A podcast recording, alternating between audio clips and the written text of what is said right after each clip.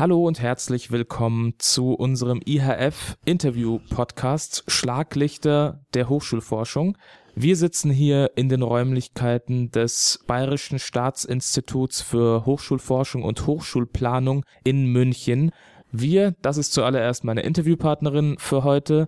Sie ist wissenschaftliche Referentin und Leiterin des Projektes, um das es heute gehen wird, Rest Admint hier am IHF, Professor Dr. Yvette Hoffmann. Hallo, Yvette. Hallo Franz, grüß dich. Ja, und ich bin Franz Klasse, ich bin wissenschaftlicher Mitarbeiter hier am IHF und wir werden heute über das Thema Resilienz sprechen. Meine erste Frage zu dem Thema wäre, in der aktuellen Zeit wird ja viel Flexibilität von den Studierenden und den Mitarbeitern an Universitäten verlangt. Inwiefern müssen denn Studierende und Mitarbeiter in dieser Zeit widerstandsfähig sein?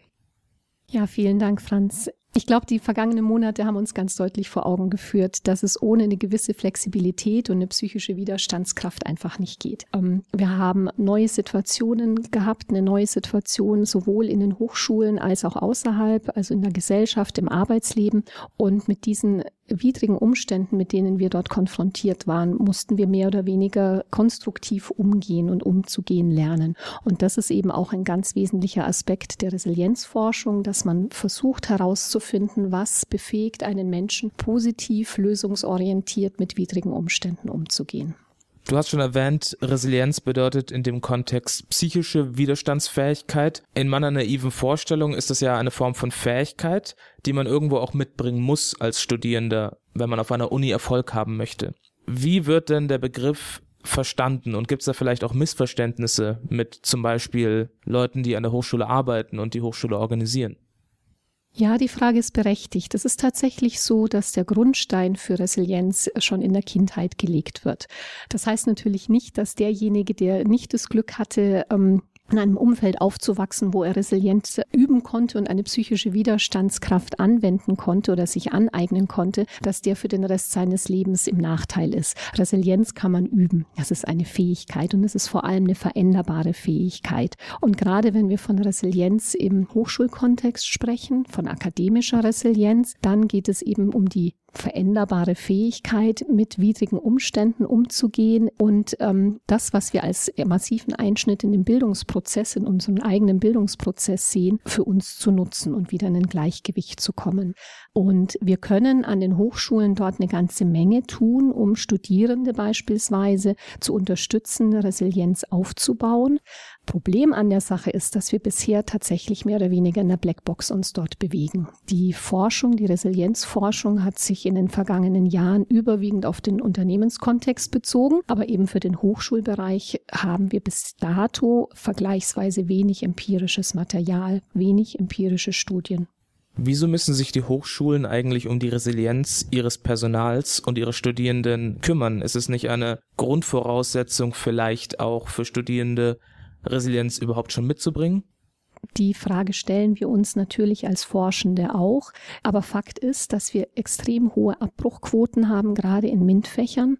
Und Fakt ist ebenfalls, dass wir in den letzten Jahren eine erhebliche Zunahme haben an Studierenden, die sich an psychologische Beratungsstellen wenden. Wir sprechen da von Steigerungsraten von über 25 Prozent in den letzten fünf Jahren. Und das kann man einfach nicht damit wegdiskutieren, ähm, dass man halt jetzt mehr Studierende hat als vor fünf Jahren. Und insofern denke ich, ist es schon notwendig, dass wir uns da wirklich auch damit beschäftigen. Die Ursache kann darin liegen, dass die, die, die Umstellung auf Bachelor- und Masterstudiengänge die Schlagzahl der Prüfungen erhöht hat und das zu einem subjektiven Belastungsempfinden führt bei den Studierenden, was dann eben häufig in Depressionen, Burnout oder auch leider ähm, ja, Substanzmissbrauch führt, wie Studien des Deutschen Studentenwerks gezeigt haben. Insofern sind die Hochschulen da gut beraten, darauf hinzuwirken, ihre äh, Studierenden dabei zu unterstützen, psychische Widerstandskraft aufzubauen. Du leitest hier am IHF das Projekt Rest at Mint. Kannst du uns kurz erklären, wofür Rest at Mint eigentlich steht und was sie in dem Projekt eigentlich tut? Ja, sehr gerne. Rested MINT steht für Resilienz und Studienerfolg in MINT-Fächern. Wir arbeiten hier mit unserem Projektpartner, dem Institut für Leadership and Organization an der LMU, zusammen. Das Projekt ist angesiedelt oder verortet in der BMBF-Förderlinie Studienerfolg und Studienabbruch. Und was wir mit unserer Forschung zeigen wollen, ist, welche Rolle Resilienz am Studienerfolg spielt. Und dazu haben wir in den letzten Jahren zwei Kohorten, Studierendenkohorten in MINT-Studienfächern begleitet, jeweils vom ersten Semester bis zum vierten. Einfach aus dem Grund heraus, weil wir wissen, dass man in den ersten Semestern sehr viel häufiger eine Abbruchentscheidung trifft, als wenn man dann im dritten oder vierten Semester sich bereits befindet. Also bestimmte Gruppen haben eine höhere Wahrscheinlichkeit, mit widrigen Umständen konfrontiert zu sein als andere Gruppen? Vielleicht nicht damit, dass sie mit widrigen Umständen eher konfrontiert sind, sondern dass sie es so empfinden. Das ist zum einen sicherlich das Alter beziehungsweise das Semester, in dem man sich befindet, wenn die Studierenden sich nicht richtig aufgefangen oder nicht richtig angekommen fühlen. Darüber hinaus gibt es auch andere Gruppen, Minderheitengruppen, wo wir ebenfalls sehen, dass dort ähm, resilienzaktive beziehungsweise re resilienzrelevante Aspekte mit hineinkommen. Zum einen sind es häufig Studierende mit einem bildungsfernen Haushalt, also die aus bildungsfernen Familien kommen und auch Studierende mit Migrationshintergrund unterscheiden sich häufiger in ihrer psychischen Widerstandskraft. Also wenn eine Hochschule sich darum kümmert, dass Studierende resilienter sind, sollen sie dann quasi spezifisch bestimmte Gruppen ansprechen?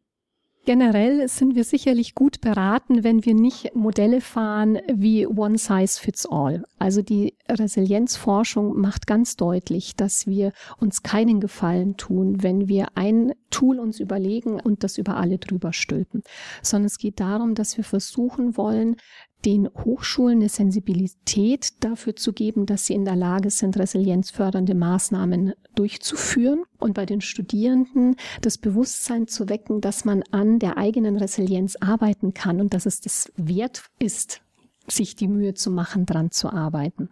Es gibt strukturelle Merkmale von Universitäten, wie mit Resilienz umgegangen wird, und es gibt individuelle Maßnahmen, wie man auf Personen eingehen kann. Ich könnte mir vorstellen, beispielsweise in der Corona-Zeit, wo man viel remote unterwegs ist und vielleicht sich auch distanter fühlt zu seinen Kommilitonen als sonst, dass das speziell belastend ist und das dann an die Struktur der Universität eigentlich gar nicht sonderlich erreicht. Das ist ein sehr wichtiger Punkt, weil wir gerade über unsere Forschungsergebnisse gesehen haben, wie wichtig der soziale Kontakt und das soziale Umfeld für die Studierenden ist inwiefern sie daraus sich eben Kraft ziehen, um mit Widrigkeiten umzugehen. Und wenn jetzt diese sozialen Kontakte auf ein Minimum beschränkt sind und im Grunde genommen keinerlei Präsenzveranstaltungen mehr möglich waren oder vielleicht auch sind, wir wissen ja nicht, wie sich es weiterentwickeln wird, wenn alles also in den virtuellen Raum katapultiert wird, ist das eine ganz massive Einschränkungen und kann ganz massive Belastungen nach sich ziehen. Und da wäre es jetzt zu kurz gesprungen, wenn man nur das, äh, dafür sorgen würde, dass alle Vorlesungen oder alle Lehrveranstaltungen möglichst schnell äh, digitalisiert werden und ins Internet gestellt werden, sondern eigentlich müssten wir auch an der Stelle uns überlegen, wie können wir die Studierenden auffangen. Wir dürfen nicht vergessen, es sind nicht alle Studierenden in einem festen, stabilen Familien Verbund zu Hause, sondern viele ziehen von zu Hause weg mit gerade mal 18 Jahren oder 19. Und insofern ist das natürlich ganz wesentlich Unterschied, ob ich dann in Präsenzveranstaltungen stehe oder ob ich wirklich alleine zu Hause bin in einem kleinen Zimmerchen.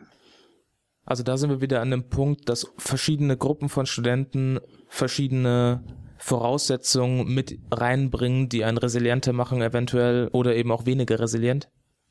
Es ist generell eine Diskussion im Gange schon viele Jahre, was eigentlich einen Abiturienten oder einen Studienanwärter oder eine Studienanwärterin studierfähig macht. Also welche Studienkompetenzen man eigentlich mitbringen müsste. Und ich denke, dass wir über die Corona-Pandemie gesehen haben, dass es offensichtlich nicht nur darum gehen kann, dass wir zu Beginn schauen, dass alle Studierenden der MINT-Fächer ungefähr ein gleiches Niveau in mathematischen Grundfähigkeiten mitbringen, sondern dass es eben offensichtlich um ein bisschen mehr geht. Ja, nämlich, dass ich mit Widrigkeiten, die ich nicht ändern kann, versuche sie zu akzeptieren und das Beste draus zu machen ganz kurz und verknappt gesagt, dass ich psychische Widerstandskraft mitbringe. Wie ist denn das für die Gruppe, zu der du gehörst als Professorin im allgemeinen wissenschaftliche Mitarbeiter, also auch Doktoranden? Wie steht es um die Resilienz dieser Menschen? Was wissen wir darüber? Ja, leider wissen wir auch hier noch nicht so viel, wie wir wissen wollten oder äh, sollten. Wir wissen, dass wir im Hochschulbereich, im Forschungsbereich einen enormen Leistungsdruck haben. Das ist ein enormer Konkurrenzdruck, das ist ein enormer Erfolgsdruck. Wir haben dort eine ganz massive Wettbewerbssituation. Und es ist erstaunlich, dass obwohl wir wissen, dass es dort diese Drucksituation gibt, sowohl für Professoren und Professorinnen als auch für das wissenschaftliche Personal, haben wir erstaunlich wenig Informationen, empirische Daten, Studien dazu, was die psychische Widerstandskraft fördert, beziehungsweise ob vielleicht diejenigen, die besonders erfolgreich sind, nicht die sind, die besonders intelligent sind, sondern die, die besonders psychisch widerstandsfähig sind. Das heißt, wenn ein Paper abgelehnt wird, wenn ein Proposal abgelehnt wird, dann einfach neu aufzustehen, sich den Staub von den Knien und den Schultern zu klopfen und weiterzumachen. Was sind die Erwartungen an resilientere Studierende? Also was ist der Vorteil, wenn Universitäten in Deutschland resilientere Studierende ausbilden? Meine Einschätzung ist, dass das eine ganz wichtige Investition ist, die die Hochschulen dort äh, tätigen, und zwar eine Investition in die Zukunft unserer Gesellschaft. Die psychische Widerstandskraft ist ja eine ganz zentrale Ressource die wir unser Leben lang nutzen und brauchen können, egal in welchem Lebensabschnitt man sich befindet, ob das jetzt während des Studiums ist oder in der Arbeitswelt. Und insofern ist praktisch die Integration, ich möchte jetzt nicht sagen in ein Curriculum, aber zumindest so, dass die Hochschulen auch das mit befördern, nicht nur die Fachausbildung, ein ganz wesentliches Ziel unseres Projektes, weil wir dadurch eben erreichen können, dass wir nicht nur fachlich kompetente Studierende haben, sondern Arbeitnehmerinnen und Arbeitnehmer, die mit den Belastungen eines digital orientierten, globalisierten und sich schnell ändernden Arbeitsmarkts zurechtkommen. Aus der Perspektive gesehen würde es nicht helfen, wenn wir das Curriculum einfach nur einfacher machen und die Klausuren einfacher machen, obwohl wir damit die Resilienz der Studierenden nicht sonderlich beanspruchen würden und dementsprechend Probleme eliminieren würden. Ich sehe das tatsächlich ziemlich kritisch. Ich glaube nicht, dass die, dass die Vereinfachung eines Curriculums jetzt die Lösung sein kann und sein würde. Selbstverständlich, ein Studium ist eine Belastung, ein Studium äh, zieht einen gewissen Stresslevel Level nach sich und das ist auch in Ordnung so, ja. Entscheidend ist ja nur, dass wir hier tatsächlich sehr fein differenzieren. Zum einen eben, was ist alltäglicher Stress? Und der gehört nun mal zum Leben dazu. Das ist Lebensrealität. Aber davon, wovon wir sprechen, wenn wir mit Res von Resilienz sprechen, ist, dass es hier wirklich massive Widrigkeiten gibt, Belastungssituationen, die über diesen alltäglichen Stress hinausgehen. Eine widrige Situation, eine Belastungssituation, die uns aus dem Gleichgewicht bringt. Und hier setzt Resilienzforschung an, dass man versucht herauszufinden, welche Größen sind da relevant, dass der Betroffene wieder zurückkommt in einen Gleichgewichtszustand oder sogar gestärkt aus diesem massiven Einschnitt herauskommt. Und wie siehst du die Zukunft der Hochschule? Also es kam, glaube ich, raus, dass wir eine Hochschule brauchen, die sich um die Resilienz von Studierenden und Mitarbeitern kümmert. Wenn du das beschreiben könntest, wie könnte das aussehen?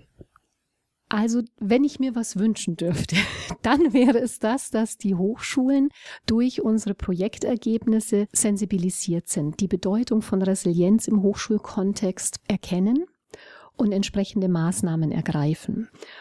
Und vor allem würde ich mir wünschen, dass wir einen Perspektivwechsel herbeiführen können, nämlich derart wegzukommen von einer Problemorientierung hinzukommen zu einer Lösungsorientierung. Das heißt, was kann ich tun, damit es besser läuft? Was kann ich lernen aus dem, was mir passiert ist?